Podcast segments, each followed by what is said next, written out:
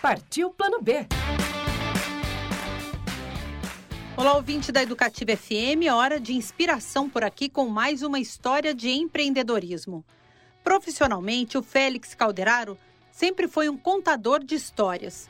O jornalista trabalhou como repórter, apresentador, locutor e é mestre de cerimônias em eventos corporativos e sociais. Mas há alguns anos recebeu um convite que não teve como recusar: contar uma história de amor. Um casal de amigos ia se casar e pediu para que ele fizesse a celebração. A ideia era fazer um brinde estilo padrinho de comédia romântica americana. E assim ele fez, contando histórias engraçadas dos noivos e falando de momentos marcantes que viveram. Ele gostou tanto da experiência que resolveu que queria fazer novamente. E neste mesmo casamento, três pessoas já pediram o cartão do Félix porque queriam contratá-lo como celebrante.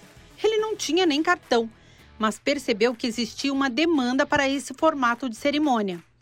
O Félix estava contando as histórias dos casais em forma de crônica e se apresentava utilizando técnicas de jornalismo, televisão e apresentação ao vivo. Ele conta que foi a primeira vez que sentiu paixão por outra coisa que não fosse o jornalismo. Foram 13 meses até que pedisse demissão do último emprego que teve como jornalista e assumisse o papel de empresário do setor de casamentos. Desde que começou em 2015, já foram centenas de cerimônias. A esposa do Félix partiu o plano B junto com ele e hoje administra todo o negócio, gerencia contratos que são independentes do trabalho do celebrante. Uma vez que eles também contratam profissionais para atender os clientes de uma forma mais global e não só com os serviços do Félix. Para emocionar a todos, o jornalista, agora celebrante de casamentos, conversa com os noivos antes e, a partir desta conversa, desenvolve as histórias.